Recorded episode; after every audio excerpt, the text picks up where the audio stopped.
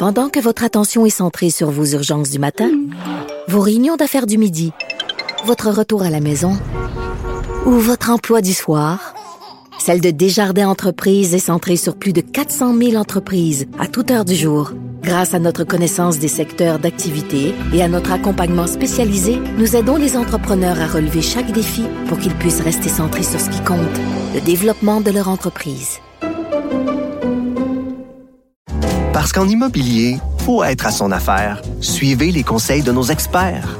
Via Capital, les courtiers immobiliers qu'on aime référer. Bonne écoute.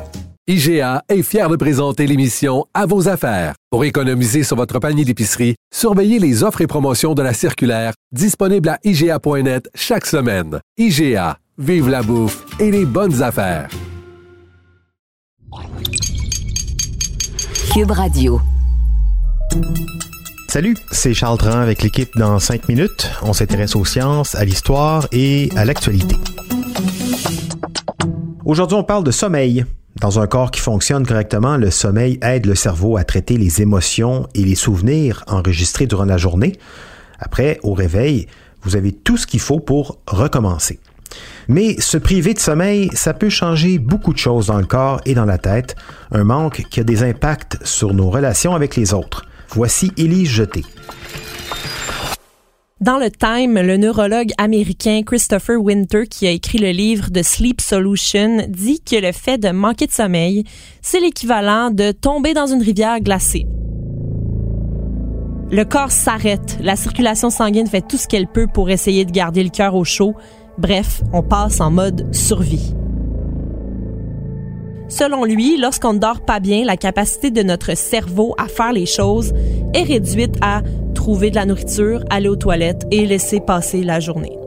Ça veut dire que tout ce qui est superflu, comme avoir des conversations, faire des sorties sociales ou ne pas oublier de passer à la pharmacie chercher un médicament, ben ça prend le bord.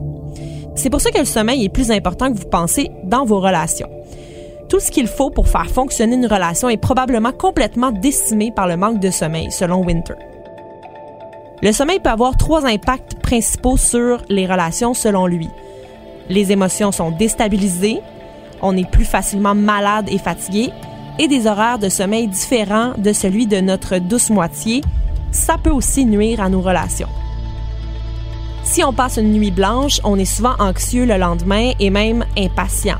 On peut avoir envie que notre partenaire aboutisse plus rapidement pendant qu'il nous raconte une histoire trop longue. On va soupirer et ça pourrait blesser l'autre personne. Lorsque vous êtes privé de sommeil, la partie de votre cerveau qui relie les émotions aux souvenirs, l'amygdale, ne fonctionne pas correctement. L'amygdale libère trop ou pas assez de neurotransmetteurs, ce qui nous amène à réagir de manière excessive ou à ne pas remarquer les émotions de quelqu'un d'autre. Une étude de 2013 publiée dans la revue Psychosomatic Medicine a observé que l'activité de l'amygdale en situation de stress chez les gens qui dormaient peu pouvait mener à des symptômes de dépression.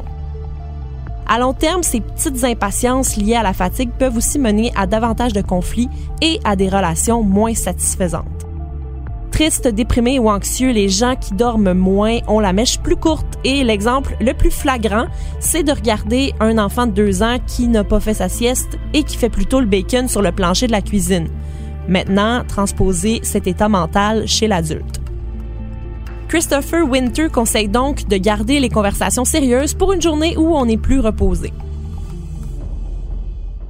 Le deuxième inconvénient qu'on a nommé tantôt, c'est le fait d'attraper des maladies.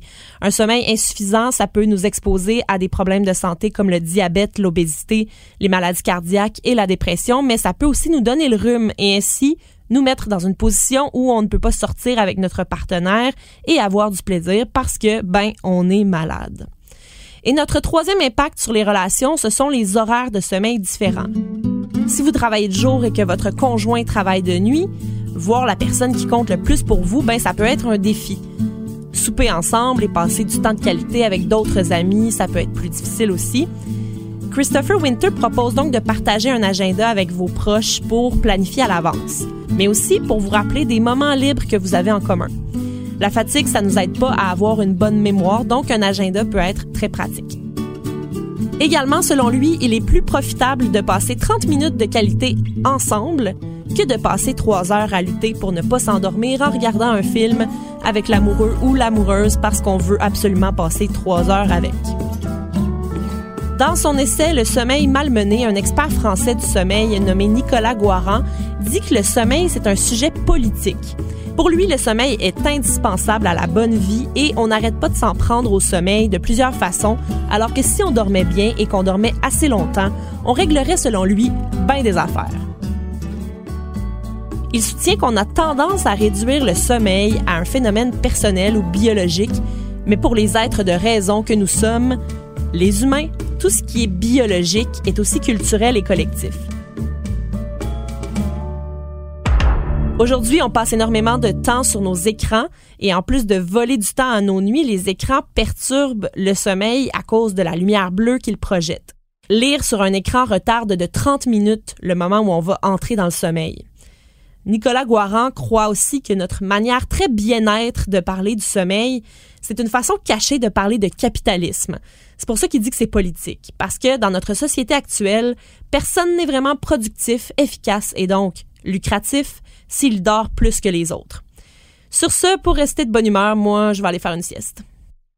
Oui, mais euh, personne n'est vraiment productif, efficace et donc lucratif s'il dort moins que les autres. En plus, un manque de sommeil, ça vous pourrit la santé physique et mentale assez rapidement. Pas facile à gérer le sommeil, hein. particulièrement ces temps-ci, c'est vrai. Merci, Élie Jeté. Bon dodo. C'était en cinq minutes.